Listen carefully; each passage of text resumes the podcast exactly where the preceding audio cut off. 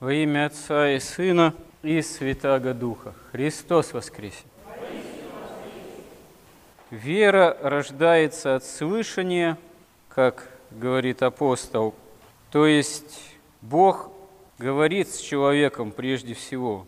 В Ветхом Завете мы встречаем примеры, когда Бог говорил непосредственно праведникам и пророкам, а случаи богоявления пророку Моисею, к примеру, все равно это была не то чтобы встреча прямо вот лицом к лицу, потому что человек в греховном своем состоянии не может непосредственно прямо с Богом встретиться, сразу во мгновение ока прийти к Богу общению по той простой причине, что просто сгорит в собственных грехах от полноты божественной благодати, нетварного света самого божества.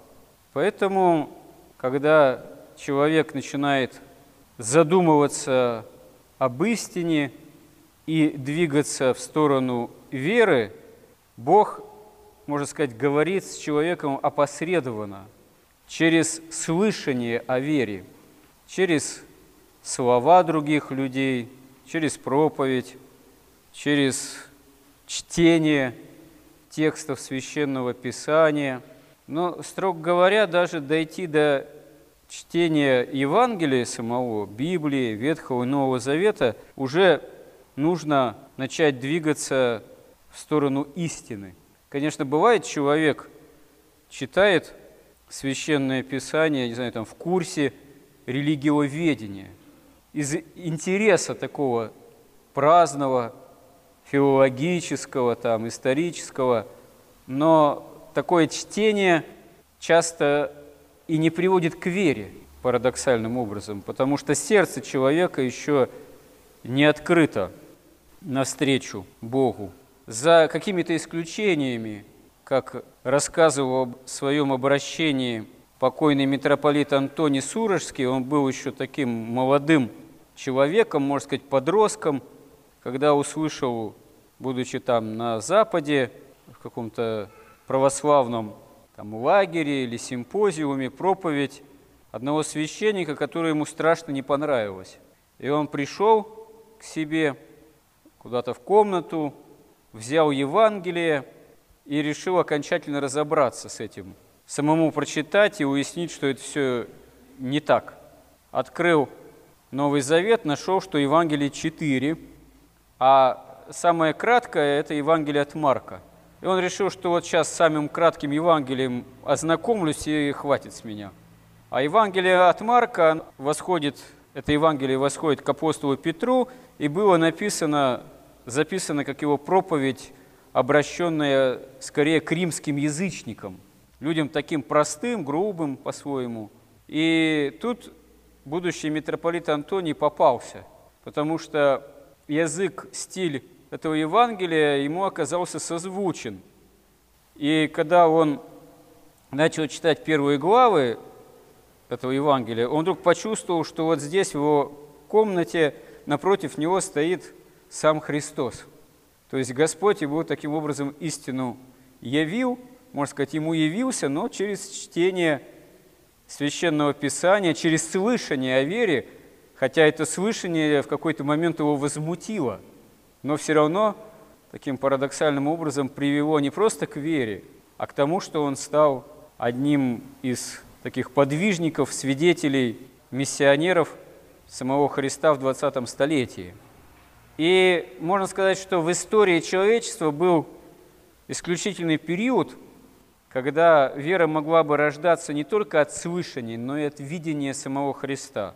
Это когда разворачивается евангельская история – и Христос, воплотившийся, ходит по этой земле до времени своего распятия, воскресения и вознесения, восхождения на небеса, когда Он осуществляет в собственном смысле наше спасение в своей человеческой плоти, будучи Богом и Богочеловеком. И вот тогда Его проповедь, она была не только говорением – и могла рождаться не только от слышания, но непосредственно от видения Христа воплотившегося. Хотя полнота божества Христа в тот момент была в какой-то степени сокрыта его человеческим обликом. Но все равно, каков был этот человеческий облик, этот человеческий облик еще до прославления Христа, его вознесения, его воскресения, его воскресения и вознесения. Безусловно, что это был облик Бога-человека, который уже сам по себе привлекал к себе. И понятно, что не случайно его окружали толпы народа, и книжники, и фарисеи, и простой народ, но далеко не во всех вера действительно взяла вверх, потому что за человеком и остается свобода воли, и свобода выбора, и за Израилем оставалась свобода, можно сказать, для его предрассудков, которые имели таким тоже парадоксальным образом богословский характер, когда Многие хотят видеть Христа в Иерусалиме, в том числе эллинисты, пришедшие иудеи из рассеяния, из других народов, там из Вавилона, из Рима, на праздник, приходящие чаще всего на праздник ветхозаветной Пасхи, воспоминания исхода древних израильтян из Египта, то Господь не отвечает им непосредственно их жажде, их стремлению вот прямо увидеть увидеть от него каких-то чудес. Он все равно говорит, отвечает таким прикровенным образом, что настало прославиться время Сыну Человеческому.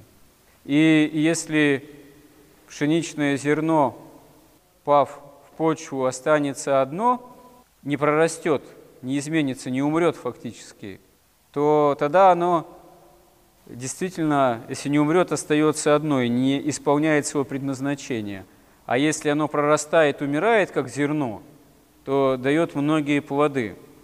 И Господь указывает на то, что должно пострадать Сыну Человеческому. Он пришел на этот час, чтобы таким образом спасти многих. И когда, говорит Христос, будет вознесен Он на крест, как Сын Человеческий, то многих привлечет к себе. И слышен голос Бога Отца в ответ на вопрошание Христа – что прославь Сына Твоего и прославил еще прославлю, но окружающие Господа не понимают смысл. Они слышат некий глаз, говорят, это ангел с ним глагол говорил, но они не понимают, о чем в этот момент Господь свидетельствует, и продолжают недоумевать, вопрошать его, говоря, а кто ж такой Сын Человеческий, что надлежит ему вознесенному быть. Мы слышали, что Сын Человеческий, ну, значит, истинный Мессия, должен пребывать вовек.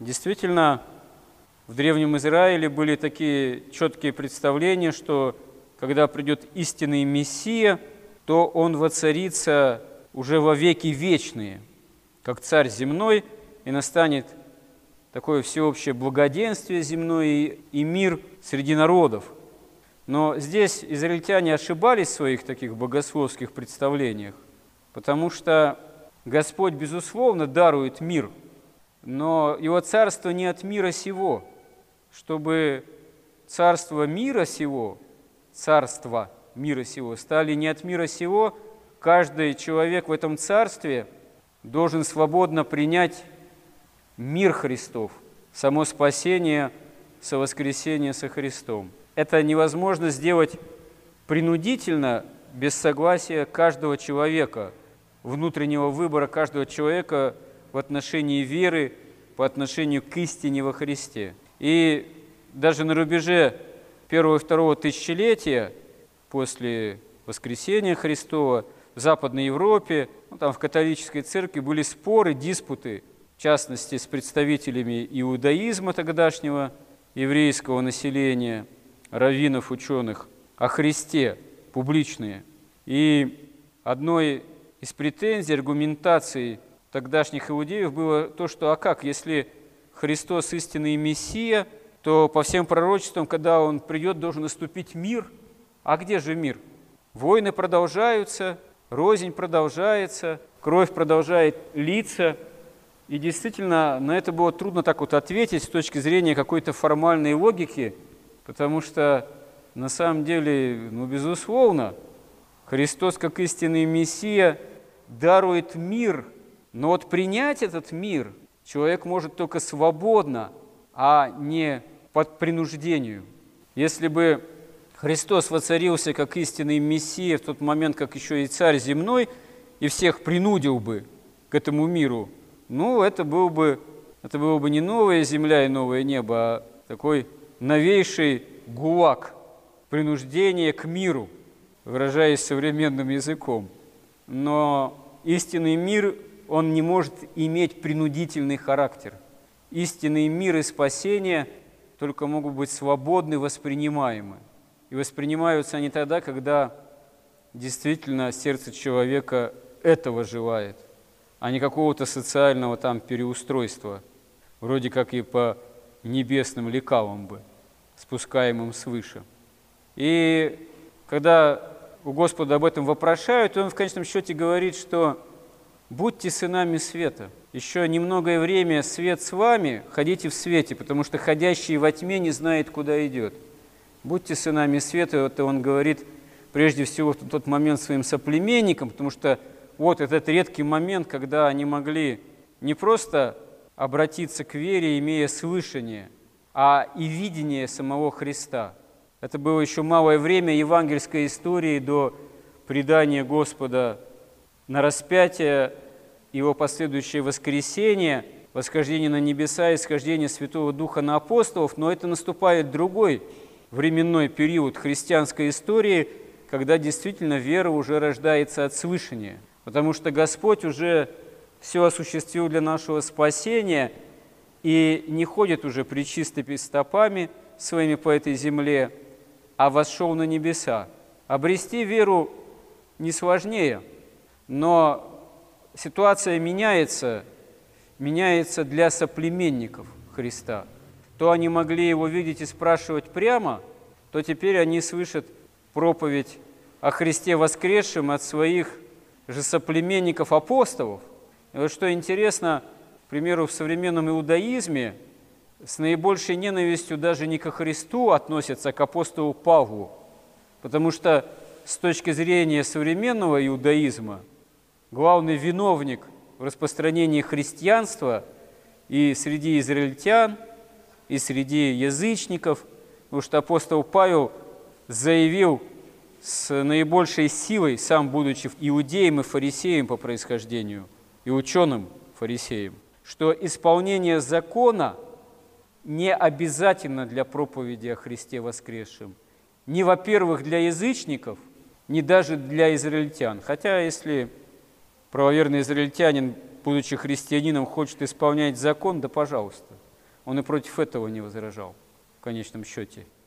И это было в плане проповеди апостольской, в соотношении проповеди, обращенной к евреям тогдашним и язычникам, многим народам, решающий переворот, который те, кто придерживаются до сей поры исполнения закона в современном иудаизме, в первую очередь, что интересно, апостолу Павлу не могут простить.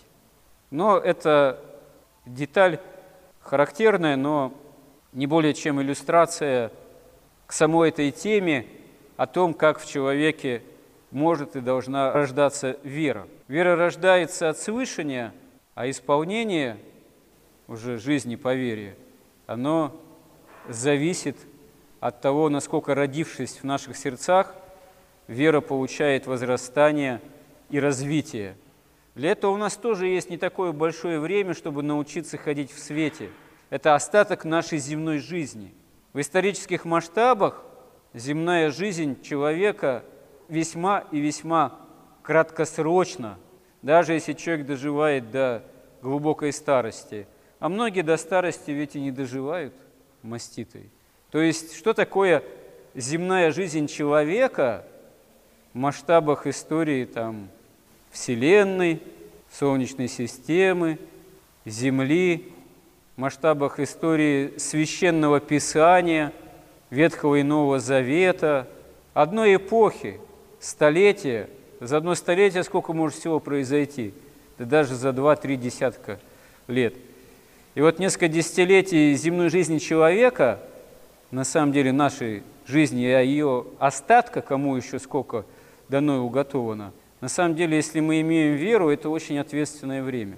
За это время мы должны научиться ходить в свете, научиться общению со Христом. В особенности, если мы к этому пришли от Его чаши. Это вся полнота благодати. Научиться действительно быть сынами света и постараться с Божьей помощью исправить, преодолеть, отсечь из своей жизни все то, что этому препятствует. Господи, помоги нам истинно в этом. Аминь.